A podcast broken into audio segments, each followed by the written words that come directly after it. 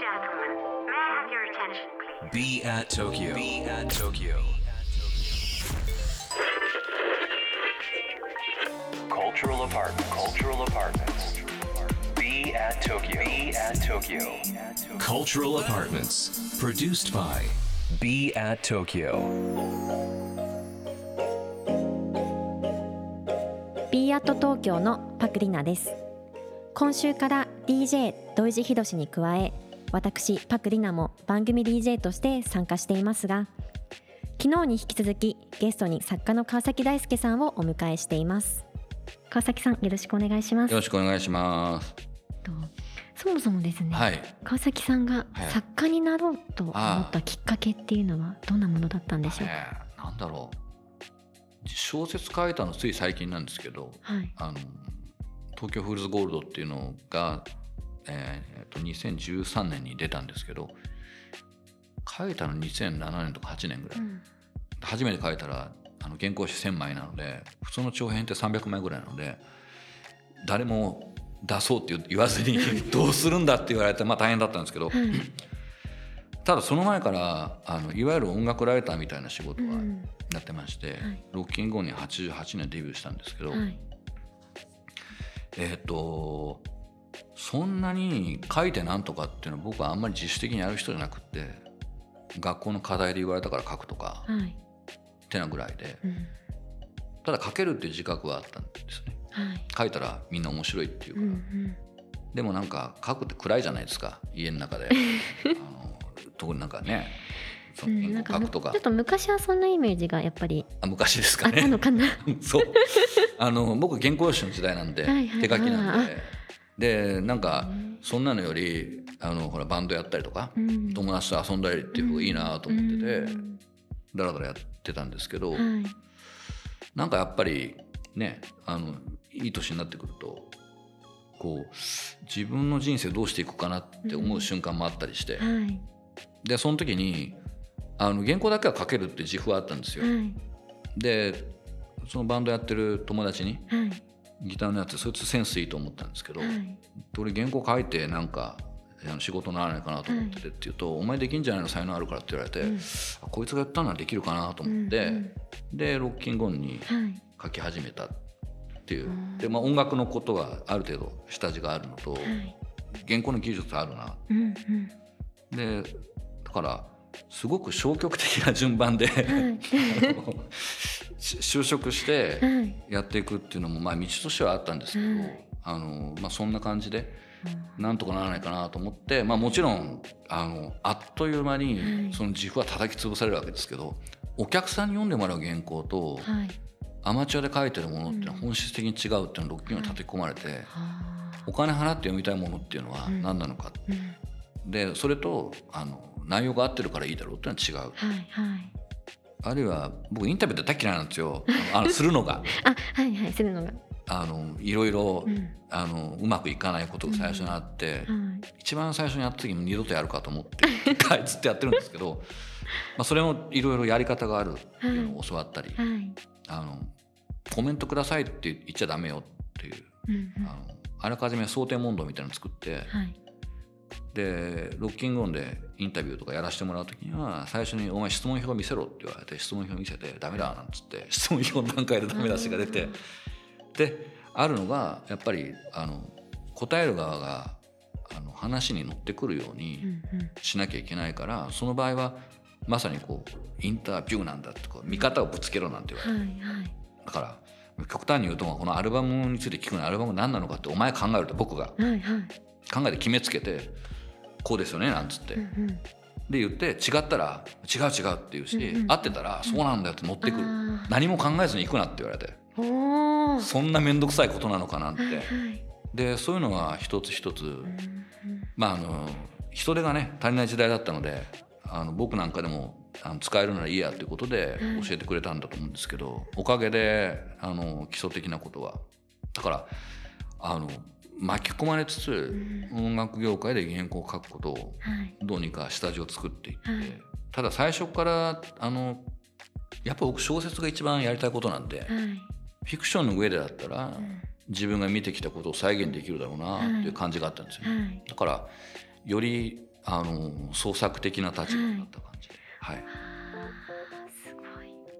あの IN THE CITY のお話をちょっとお伺いしたいと思います。はい、はい川崎さんは BEAMS が発行する文芸誌、はい、 IN THE CITY に2010年から参加していただいております。短編小説を継続して発表されてきましたが書籍はボリューム18をもって一旦終了となっていますこの秋頃からですね、はい、 B アート東京でウェブ版をローンチの予定になっております。はい、えっと、今回あのその、えっと、実現に至った経緯といたしましては、はい、あの私たちビアート東京の編集部がですね、はい、あの熱烈オファーを川崎さんにさせていただきまして、はい、で当初私もその、まあ、編集チームのメンバーとしていまして、あの川崎さんとは実はオンライン越しにあのちょっとお話をさせていただいてたと思うんですけどもあの最初ご連絡が来た時率直なご感想いかがでしたでしょうか、いやあの何をしたらいいんだろうっていう感じはなきにしもあらずで、はい、あのインダシティってあのペーパーワークサイズでできてますけどあの要するにだからあの文字の量がめちゃくちゃ多いわけですよ。はい、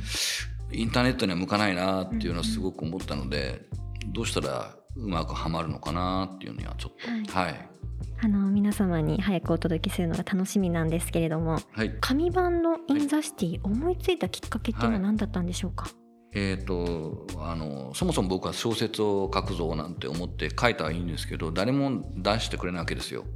でなんか新人賞っていうのがあって応募しろとか、まあ、いろいろあの業界こういうもんなんだっていろんな人から聞いてあそれダメだと思ったので、はい、じゃあ自分の小説が載るとこういうのがいいのかなって文芸誌を想像してっていうのがあの文芸誌ってあの純文学が載る雑誌で、はい、その頃僕初めて知ったんですけど。小説誌っていうのは小説が載る雑誌、はい、あのエンタメ系の、はい、いろいろあるんですけど実は一冊も読んだことがなくてその時も読もうとして挫折したんですけど、はい、で、まあ、それは挫折する僕の側に問題があるの分かっていながらあの渋谷でレコーダーに行ってるとか、原宿で洋服屋さんに行ってる人が文芸誌読んでるって実はあんまり聞いたことないから、うんうん、そういう人たちが手に取りやすい文芸誌があったら、きっと自分の小説が合うかななんてそこから妄想が始まったんですよね。であの「インダスティ」ってタイトルもそこからで、はいはい、だから街の中にその文芸誌があって、あのちょっと表紙とかもかっこよくって、カフェとかに持っていくとよ、ねいいなって。いう、おしゃれです、そうそうそう。で あのそれはペーパーバックサイズにしてなんとかっていうのも全部そのイメージで、であの中にはまあ小説があったりコラムがあったり、すごいハードコアなものはあってもいいんですけど、なんだろう。いわゆるあの既存の文芸誌を知らない人にとって小説を読んだり活字をガンガン読んだりする入り口になったらいいなっていう、はい、で発起になりつつ、はい、あの堀口真由美に編集をやってもらってで僕はあの自分の小説をちょこっとこうそういう順番だったんですね。だからもしかしたらうまく調整したらインターネットの方が合うんじゃないかなっていうのが、うんうん、あのいわゆるペーパーワークを持ってなんとかってもいいですけど、はい、携帯でも見れるわけだから、はい、まあ、そこでやってらっしゃった書き手の人もあの全然現役でやってらっしゃる人が多いので、はい、その続きをなんて思ってて、はい、今回は川崎さんの寄稿などは何かご予定とか今後あるんでしょうか、えーね、あのー、そのうちなんて思いつつあの紙版で載っていたものがアーカイブ化されてっていうのはまずあるかなと、はい。思います。はい楽しみです、はい、あのこの IN THE CITY の情報はですね、はい、あの B アート東京の公式 SNS、はい、インスタグラムですとかツイッターで随時、あの最新情報を更新していきますので、皆様ぜひぜひチェックをお願いいたします。あの片岡義男さんあの IN THE CITY のね象徴的な方ですけど、ドーナツを聞くっていう連載を紙版でやっていて、セブンインチレコードの写真を撮ってそのお話をするっていうやつだったんですけど、紙だと見開きだったので1枚の写真に2枚のセブンインチだったんですけど、はい、まあ、こうやってウェブサイトで、っていうと乗り気になってくれて な今はね多分ね嬉し12枚ぐらい紹介しようってます縦にどんどん読んでいってますよね。っていう、はいはい。そうですね。ってじゃあうんうん。12枚いこうっていうふうにおっしゃったので、すごい、まあまあ。豪華ですね。あの準備中だと思う。はい、はい。楽しみです。なんはいかまたやっぱり紙で見るのとは違ってデジタルで気軽に読んでいただけるっていう、なんかそういったきっかけをまた BE AT TOKYO も In The City さんと一緒に作れることが非常に嬉しいです。はい。あの BE AT STUDIO 原宿にもはい。さまざまな、えー、とスペースのギャラリーブースがございまして、ははい。あとはまあ開けたこう、えー、とスペースもございますので何かこういつか In The City のあのここでイベントなどできたらはい。楽しそうだなと、ぜひぜひ。はい、ちょっと妄想しておりますので、い。またご相談させてください。はい。 Cultural Apartments produced by BE AT TOKYO。今週は川崎さんに選曲していただいています。選曲理由と曲紹介をお願いします。はい、えー今日はですね「 The Jam の「In The City」という曲を、えー選んだんですけどもこれはあの文芸カルチャー誌「In The City」にちなみましてというかあの、えーとこれにちなんで「In The City」のタイトルを僕は考えたんですけどもあの The Jam というバンドを77年デビューしたデビュー曲なんですけども、まあ、パンクの時代でパンクロックがロンドンで炸裂していってでジャムもまあその中にいたようないないような、まあ、モッズっぽいファッションが好きでモッズっぽい音楽が好きな人なんですけど、ノリとしてはもうこれはもうなんて言うんでしょうね。特徴あの気が短い短気喧嘩っ早いみたいなもう勢い満載のものすごい曲で。で若者が街の中であのどれぐらいバリバリやってるかっていうことだけを表現してるすごい曲なのでぜひ聴いてみてください。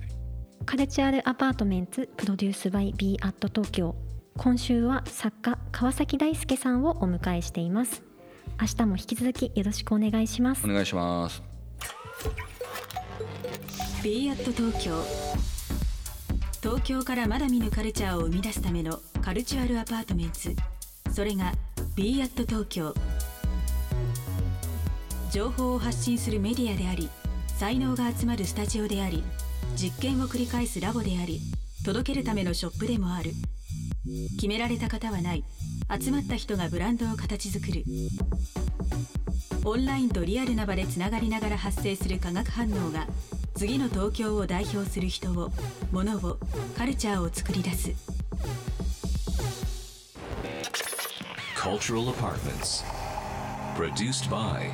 Be at Tokyo. Be at Tokyo. カルチャールアパートメンツプロデュースバイ b アット東京今日の放送はいかがだったでしょうか？リスナーの皆様からのメッセージもお待ちしています番組への感想リクエストなどお寄せください。また今注目のクリエイターなどぜひ教えてください。アドレスは b アット東京の頭文字を取って小文字で bat897 アットマークインター FM.jp bat897 アットマークインター FM.jp ツイッターではハッシュタグ bat897 bat897 をつけてつぶやいてください。それではまた明日この時間にお会いしましょう。B アット東京パクリナでした。